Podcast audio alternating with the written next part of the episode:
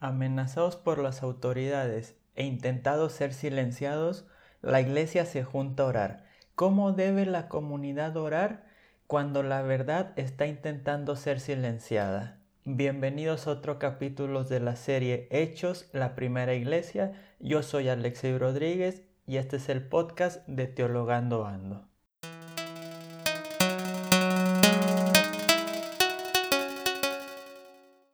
Bienvenidos a un nuevo capítulo de su podcast Teologando Ando y seguimos con nuestro estudio del libro de Hechos.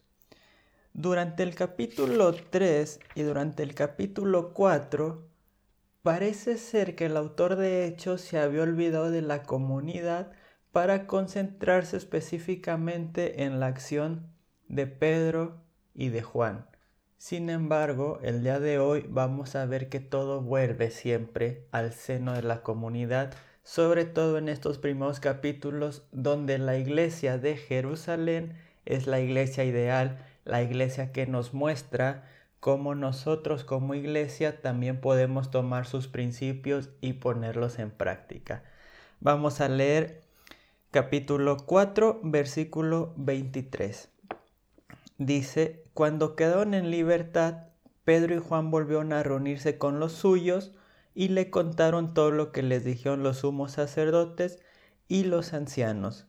Cuando lo oyeron, todos con fuerte voz oraron a Dios diciendo, Señor, tú hiciste el cielo, la tierra, el mar y todo lo que se encuentra en ellos.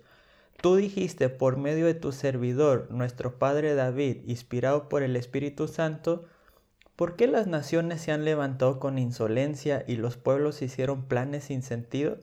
Los reyes de la tierra se han rebelado y los jefes de las naciones se han aliado contra el Señor y contra su ungido. Porque es verdad que en esta ciudad Herodes y Poncio Pilato se aliaron con las naciones paganas y con el pueblo israelita contra tu santo servidor Jesús, a quien tú ungiste para llevar a cabo todo lo que tu poder y tu voluntad habían decidido realizar. Ahora, Señor, mira sus amenazas y concede que tus servidores puedan anunciar tu palabra con libertad cuando tú extiendes tu mano para realizar curaciones, señales maravillosas y prodigios en nombre de tu santo servidor Jesús. Cuando terminó de orar, el lugar en el que estaban reunidos tembló. Todos quedaron llenos del Espíritu Santo y anunciaban la palabra de Dios con valentía. Hasta aquí la palabra en este día. Es muy interesante cómo a través de los tiempos, o sobre todo en estos tiempos, a los cristianos muchas veces nos gusta jugar el rol de víctimas. Nos encanta ponernos en el rol de víctimas y sentirnos perseguidos por cualquier cosa. Nos encanta criticar a los demás, nos encanta hablar mal de los demás, nos encanta mandar al infierno a todo el mundo, pero eso sí, en cuanto alguien dice algo de la iglesia, nos sentimos ofendidos, nos sentimos perseguidos y pensamos que se están cumpliendo las profecías del Nuevo Testamento en que los discípulos de Jesús iban a ser perseguidos y callados. Bien, vamos a poner en contexto lo que estamos diciendo y vamos a decir que esto solamente cuenta cuando lo que está siendo predicado es el Evangelio de Jesucristo y este es un Evangelio que va en contra de las autoridades, que va en contra de las fortalezas de este mundo porque predica una vida de servicio, una vida de amor y una vida de entrega. Al mismo tiempo que denuncia las injusticias de este mundo. Recordemos el milagro que acaba de pasar. Pedro y Juan le acaban de devolver la plenitud de vida a un hombre que estaba destinado por la sociedad a estar echado fuera del templo solamente recibiendo la limosna de aquellos que le tuvieran compasión, caridad o simplemente lástima. Pero el Evangelio levanta la voz por este tipo de personas. El cristianismo desde el principio levantó la voz por los que están oprimidos. Y este cristianismo es el que intenta ser acallado por las autoridades. Ya lo dijimos el capítulo pasado, las autoridades, los poderosos siempre intentan callar cualquier mensaje que no les convenga, cualquier mensaje que no les sirva para seguir en el poder. En este caso, este mensaje es el Evangelio. Y todo aquel mensaje que sirva para darle libertad y para darle plenitud de vida a las personas, se convierte a sí mismo en el Evangelio de Jesucristo, un Evangelio que nos manda a darnos en servicio y amor por los demás. Entonces, este Evangelio es intentado callar. ¿Y qué va a hacer la iglesia? Dice que Pedro y Juan regresan con los suyos no nos dicen dónde, no nos dice cuántos, pero nos dice que les cuentan todo lo que había pasado, es decir, las últimas palabras de los jefes y de los líderes que le dicen, váyanse, pero no hablen más, y los amenazaban. Y seguramente lo que estamos pensando es que la iglesia adoraría, se alegraría porque no les pasó nada y les recomendaría ser prudentes y empezarían a orar para la conversión de las autoridades. Sin embargo, no pasa esto. ¿Cómo debemos orar?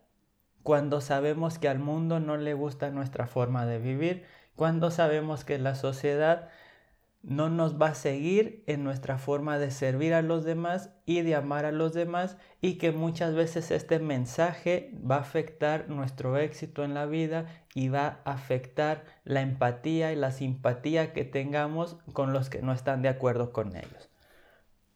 Primeramente, la iglesia comienza a orar. Dice que oraban todos juntos y lo vamos a ver más la siguiente semana cómo se vuelve a enfatizar la unidad de la iglesia y lo primero que dice es, Señor, si ustedes quieren ver el video que grabo de la previa de este capítulo, estos versículos, se van a dar cuenta de una particularidad con la palabra Señor en este caso. Les dejo el link de YouTube en la descripción del podcast.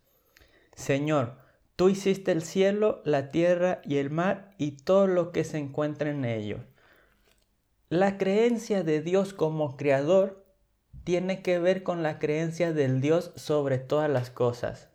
El Dios que puede controlar todo el universo, el Dios que nos mantiene con vida y el Dios que puede ayudar al cristiano a seguir predicando la palabra. En estos capítulos o en estos versículos más bien, la iglesia reconoce la soberanía y el poder de Dios para hacer lo que Él quiere.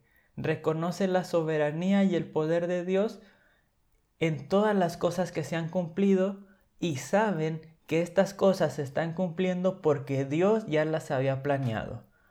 La iglesia como comunidad a donde vuelve todo, reconoce que estas persecuciones y que este comportamiento de las autoridades en contra de un mensaje que no está a favor de la opresión, que no está a favor de, de que haya pobres, que no está a favor de que algunos sean menos que otros, sino que es un mensaje de igualdad, un mensaje de que todos tenemos el mismo valor y un mensaje de que Jesucristo murió tanto por judíos como por los gentiles y donde ya no hay hombre, ya no hay mujer, ya no hay esclavo ni hay libre, es un mensaje duro para la sociedad y la iglesia lo sabe.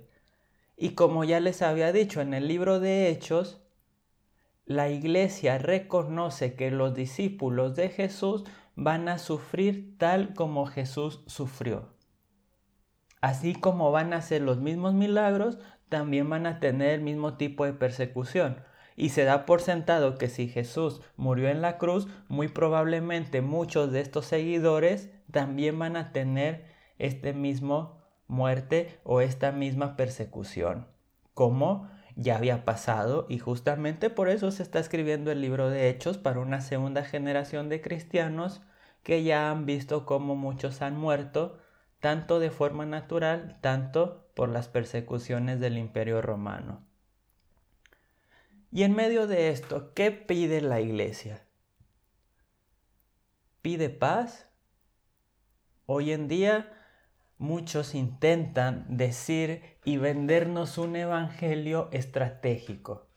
Un evangelio que dice si tú llegas a las partes más altas de la sociedad vas a producir un impacto más grande. Entonces, el gran objetivo de los evangelistas o el gran objetivo tuyo como cristiano es llegar lo más alto en la pirámide del éxito para así poder predicar a los que están en control del mundo, el control de la sociedad, en el control de la economía, en el control de la política. Y entonces vemos pastores orando por los presidentes, vemos pastores eh, promoviendo a ciertos candidatos a la gobernatura, a los diferentes puestos políticos, que dicen es la forma más sencilla porque si se convierte alguien que está promoviendo las leyes, entonces vamos a poder ser libres y predicar lo que nosotros queramos y vivir como nosotros queramos. Pero la iglesia sabe que eso no es posible porque sabe que el que está en el poder es muy difícil que vaya a vivir una vida cristiana. ¿Por qué? Porque no se puede llegar a ese poder viviendo como Cristo vivió. Y no se puede mantener en un poder así sirviendo como Cristo sirvió. Esta iglesia de hechos no pide para que las autoridades se conviertan. No piden para que las autoridades cambien. No pide para que la gente vote por Pedro, por Juan, para ser los nuevos emperadores, para ser los nuevos jefes de la sinagoga. No. Esta comunidad simplemente pide por la valentía para que ellos puedan seguir predicando y viviéndole de la misma manera que Jesús vivió. Y entonces son llenos del Espíritu Santo. ¿Qué es ser lleno del Espíritu Santo? Nos han dado mil definiciones de lo que es ser lleno del Espíritu Santo. Ser controlado por el Espíritu Santo, hablar en lenguas, realizar milagros, realizar sanidades. Cuando alguien predica muy bonito, decimos esto estuvo lleno del Espíritu Santo. Cuando en una reunión cristiana se empieza a sentir algo más sentimental, algo más emocional. Uno dice, esta reunión estuvo llena del Espíritu Santo, pero ya lo he dicho y lo voy a repetir hasta que me canse. En el libro de Hechos, la llenura del Espíritu Santo tiene que ver menos con milagros, con sanidades y con cosas sobrenaturales y más con la valentía y el desafío de cada uno de nosotros de vivir siendo testigos de Jesucristo. Y vivir siendo testigos de Jesucristo quiere decir vivir una vida de servicio y amor al prójimo, tal como Jesús la vivió, y una vida que como a Jesús lo llevó a morir, nos puede llevar a nosotros mismos a morir. Y la iglesia sabe eso. Y la iglesia del segundo siglo, a final del primer siglo, ya sabe que muchos han pasado por esto y sabe que está en medio de cierta persecución y sabe que van a tener miedo y sabe que van a tener tentaciones y están teniendo tentaciones, conviértete, deja de ser cristiano y dejas de ser perseguido. Dejas de ser cristiano y puedes hacer mejores negocios. Y en este contexto la iglesia se junta y ora no para que todo el contexto cambie, sino para que su actitud frente a estas tentaciones y frente a este miedo sea otro.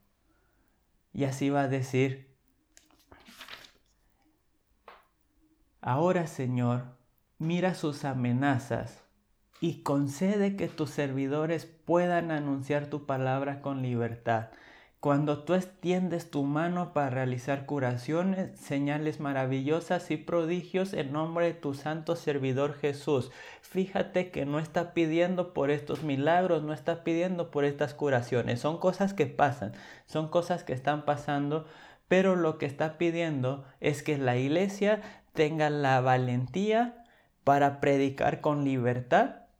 Y esto no quiere decir que no nos persigan, sino quiere decir que yo lo haga cuando todas estas cosas pasan.